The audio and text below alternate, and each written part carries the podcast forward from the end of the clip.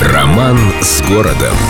Глава, в которой нет никаких душных плацкартных вагонов. Наш славный Варшавский вокзал изначально очень напоминал то ли город, то ли добротную коммунальную квартиру. Построенный немного позже Московского, он должен был выполнять функцию двери в Европу и связать наш город с заграничными столицами, в том числе, конечно, и с Варшавой. И чтобы обслуживающему персоналу не приходилось туго, в простеньком здании вокзала нашли место не только для многочисленных офисов, но и для квартир. Кроме того, сэкономив на украшениях, построили удобные платформы с подъездами для экипажей, просторное багажное отделение и даже паровозное депо. Скромно, удобно и со вкусом. Кстати, поезда Варшавской линии были не простыми, а, мягко говоря, золотыми. Вагоны напоминали скорее небольшие уютные комнаты с мягкими спальными местами. Красное дерево отлично сочеталось с бронзой, а в некоторых особо роскошных апартаментах на колесах пассажиры могли принять ванну, не говоря уж о чашечке кофе.